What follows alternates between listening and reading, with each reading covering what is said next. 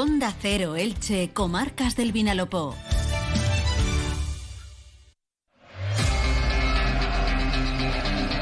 Deportes en Onda Cero Elche, con Monserrate Hernández.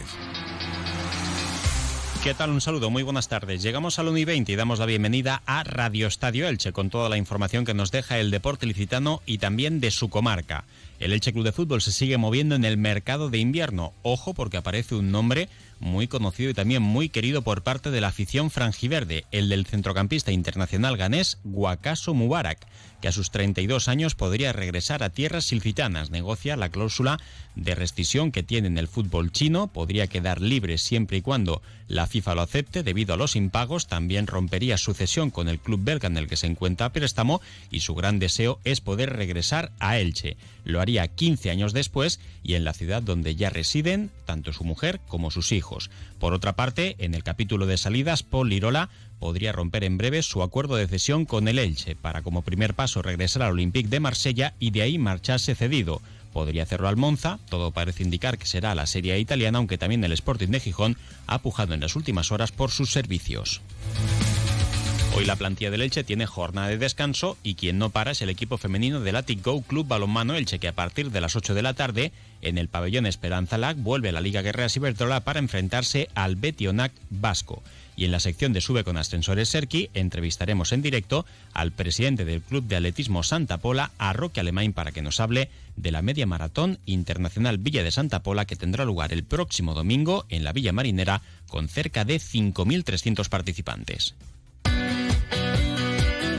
Feria Caravaning Alicante, 30 años a su servicio. Del 10 al 12 y del 17 al 19 de febrero, conoce el apasionante mundo del caravaning. 14.000 metros de exposición de caravanas, campers, autocaravanas, módulos residenciales, artículos de camping. Zona Food Trucks. Recuerda, dos fines de semana, del 10 al 12 y del 17 al 19 de febrero. Unidades limitadas, el primero. Caravaning Alicante 2023, en IFA. Comenzamos y lo hacemos hablando de Guacaso Mubarak que podría volver al Elche Club de Fútbol después de muchos años. De hecho, podría estar bastante cerca de hacerlo. El internacional ganés es uno de los jugadores que tiene en la agenda la dirección deportiva que ahora encabeza Sergio Mantecón, que es en quien ha delegado el propietario del Elche, Cristian Bragarnik, y sigue buscando en el mercado jugadores para apuntalar la línea defensiva en el eje de la zaga y también en la banda derecha e igualmente en el centro del campo. En esa posición, decía Pablo Machín, antes del encuentro ante el Cádiz, que quería mayor competitividad, que quería un futbolista para que aportara más músculo y también más nivel al centro del campo del Elche.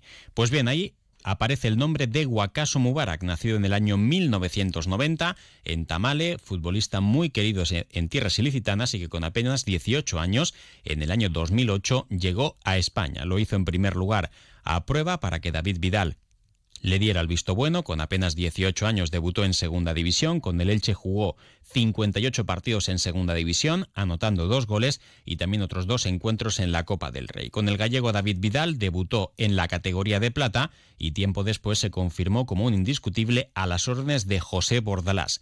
En el mercado de invierno de la temporada 2010-2011, en los últimos días de ese mercado, a finales de enero de 2011, se protagonizó un tema, el caso Huacaso, que ha tenido mucho recorrido en los juzgados, al menos en cuanto a tiempo, ya que el Elche Club de Fútbol justificó entonces, cuando Juan Carlos Ramírez era el consejero delegado del Elche y José Sepulcre el presidente de la entidad, que Huacaso Mubarak había sido despedido de forma procedente, una decisión totalmente sorprendente para un jugador joven y con tanto potencial de futuro. Tres días después firmó por el Villarreal para enrolarse en las filas de su filial que militaba en Segunda División y esa misma campaña debutó en la primera plantilla del Villarreal a las órdenes de Juan Carlos Garrido, disputando tanto partidos de primera como de competición europea.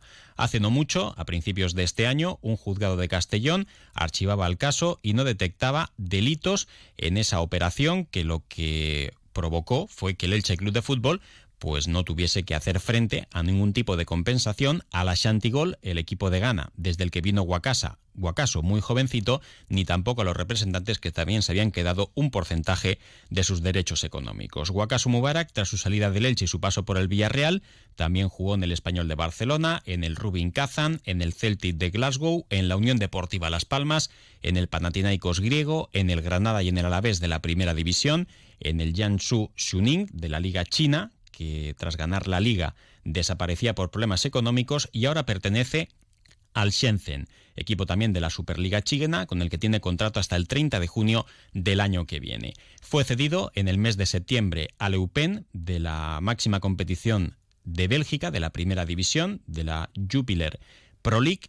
Allí no ha jugado apenas, su intención era que pudiese tener minutos para marcharse al Mundial de Qatar 2022, pero a última hora su seleccionador nacional, contra todo pronóstico de forma inesperada y algo polémica, le dejó fuera de poder estar en Qatar y Guacaso, después de ese parón prácticamente no ha tenido minutos. Estuvo en la Copa de África también hace justo un año, pero no pudo jugar porque sentía unas molestias en la rodilla izquierda, su paso fue testimonial y por aquel entonces hace un año José Bordalás le quería en el Valencia. Anteriormente también pujó por él cuando estaba en las filas del Getafe, sin embargo sus caminos no pudieron volver a cruzarse. Ahora espera Guacaso poder regresar al Elche Club de Fútbol a sus 32 años y sin duda sería un fichaje que podría despertar al menos el interés de la grada franjiverde. Sería un fichaje para poder demostrar en lo que resta de temporada si sigue siendo el Guacaso de siempre y también si de cara a la próxima temporada probablemente en segunda división pudiese ser un fichaje importante para poder tratar de conseguir el ascenso a la máxima categoría.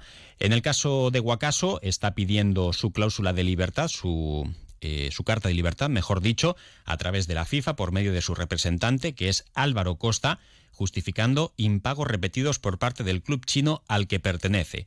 El club belga tampoco pondría problemas para poder romper su cesión y todo estaría encaminado a que en el Elche Club de Fútbol firmara por una temporada más otra en función de su rendimiento. Guacaso Mubarak tampoco tendría problemas económicos para poder firmar con el Elche porque ese es su firme deseo. Ya tiempo atrás decía aquí en este mismo programa, en Onda Cero Elche, que su intención era, antes de colgar las botas, poder regresar al Elche Club de Fútbol. Escuchamos qué es lo que decía hace unos días el entrenador del Elche, Pablo Machín, cuando hablaba de los refuerzos en la línea defensiva y también en el centro del campo. Todo lo que venga queremos que mejore lo que haya, lo complemente también, pues las posiciones, un poco lo que, lo que se ha estado hablando, ¿no? Creo que necesitamos, bueno, pues eh, centrales que ya se está trabajando en eso, jugadores quizá por delante también para que nos puedan dar esa competitividad, un medio centro seguramente que también está buscando el club y luego pues el mercado puede ofrecer cosas que ahora pues no nos las planteemos y que se va valore a más largo plazo y bueno, yo soy entrenador, yo puedo dar mi punto de vista, pero al final normalmente los futbolistas se fichan a largo plazo y, bueno, el club tiene que valorar también qué es lo que puede traer y si está en disposición de hacerlo. Bueno, pues eso era lo que decía Pablo Machín en la previa del encuentro frente al Cádiz. Luego les hablaremos también de ese partido porque ayer el Cádiz Club de Fútbol hacía público un comunicado por la noche donde exigía que se repitiese el encuentro desde el minuto 81 con 1-0 a su favor porque el tanto de Ezequiel Ponce fue en fuera de juego en el inicio de la jugada y ya su presidente Manolo Vizcaíno se ha atrevido a decir en todos los medios de comunicación por los que ha pasado que es el mayor escándalo de la historia del VAR y que por tanto el encuentro no puede terminar con 1-1, que pueden ser dos puntos clave para poder mantener la categoría. Vamos a viajar hasta Cádiz porque ahí se encuentra nuestro compañero José Antonio Rivaz para saber qué es lo que espera el Cádiz de este asunto. José Antonio, buenas tardes.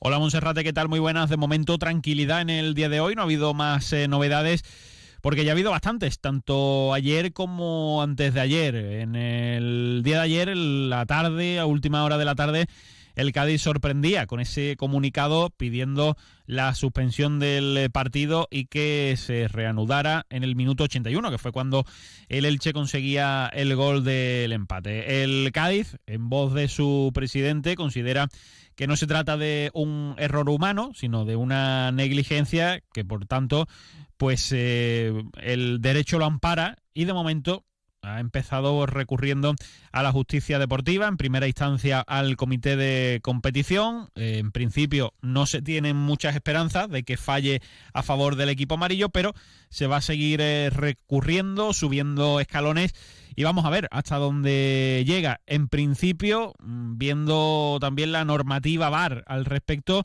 pues no hay muchas esperanzas de que esto eh, termine pues eh, con esa repetición del partido o al menos de esos minutos ¿no? que quedaban por jugar desde que el Elche empató el partido. Lo que sí, pues eh, es una vía, un, un inicio para si, llegado el caso, el Cádiz perdiera la categoría y además lo hiciera por pocos puntos de diferencia, incluso plantearse eh, acudir a la justicia ordinaria y que, bueno, si no compensara deportivamente al Cádiz, que eso es más complicado, al menos lo hiciera económicamente. Un poco ese es el planteamiento que se maneja desde aquí, desde el eh, Cádiz y lo que transmite su presidente Manuel Vizcaíno. Gracias, José Antonio. En el Elche Club de Fútbol esperan a que les pueda llegar esa petición y también dudan cuál va a ser su postura. Incluso hay quien piensa que deberían jugar los nueve minutos para intentar marcar dos goles, algo que parece poco probable, aunque el Elche Club de Fútbol, en caso de que se diese, no va a ocurrir, preferiría que se repitiese el encuentro. En el mercado también lo decíamos en titulares, Paul va a romper su contrato de cesión con el Elche para regresar al Olympique de Marsella. Suena para jugar en el Monza de la Serie A, donde ya jugó también en el Sausolo, en la Juventus de Turín y también en la Fiorentina. El Sporting de Gijón de segunda también anda tras sus servicios y la plantilla del Elche que regresará mañana a los entrenamientos. En Onda Cero Elche sube con ascensores Serki. Cada semana en Onda Deportiva Elche destacamos al mejor equipo, club o deportista de los últimos siete días. No corras riesgos innecesarios. Tu seguridad y la de tu familia están en juego. Visita la web serki.es. Y en la sección de Sube con Ascensores Serki vamos a viajar hasta Santa Pola porque allí el próximo domingo se va a celebrar una nueva edición de la Media Maratón con cerca de 5.300 participantes poco a poco recuperando el esplendor que tuvo hace unos años. Y hablamos con uno de sus organizadores, con Roque Alemán. Roque, buenas tardes. ¿Qué hay? Buenas tardes. Bueno, pues como siempre, año tras año preparando la media maratón Santa Pola con ese paréntesis que se abrió en su momento y que propició que de tener cerca de 8 o 9 mil atletas eh, prácticamente se bajara a la cuarta parte, ahora pues ya se supera la barrera de los 5.000, lo que es una cifra bastante importante para vosotros, ¿no? Pues sí, eh, la verdad es que varias circunstancias ajenas a nosotros pues pues hicieron que la prueba pues tuviera un, pequeño retroceso, como también eh, la pandemia ha sido fulminante para para muchas cosas y, y bueno, pues ahora a retomar nuevamente el vuelo y a recuperar, eh, por recuperar todo ese camino que hemos ido hacia atrás. Y yo creo que Santa Pola tiene capacidad y tiene un evento importante que puede resurgir nuevamente y, traer muchísima gente a la población. Hmm. ¿Se podría llegar algún día de nuevo a esa cifra de los 8 o 9 mil participantes? ¿Cuál es el récord? Sí, sí, sí, por supuesto. Eh, hemos llegado a tener 9.600, cerca de 10.000. Es, la cifra que, siempre hemos querido. Creemos que la prueba tiene capacidad para poder tener esos 10.000 corredores y por supuesto, por supuesto que Santa Pola tiene capacidad en cuanto a la prueba y capacidad organizativa para poder aspirar nuevamente a, conseguir esos números a base de trabajo, no es fruto de la casualidad, son muchos años, son 30 años de trabajo constante y de intentar hacer eh, las cosas de, la mejor manera posible.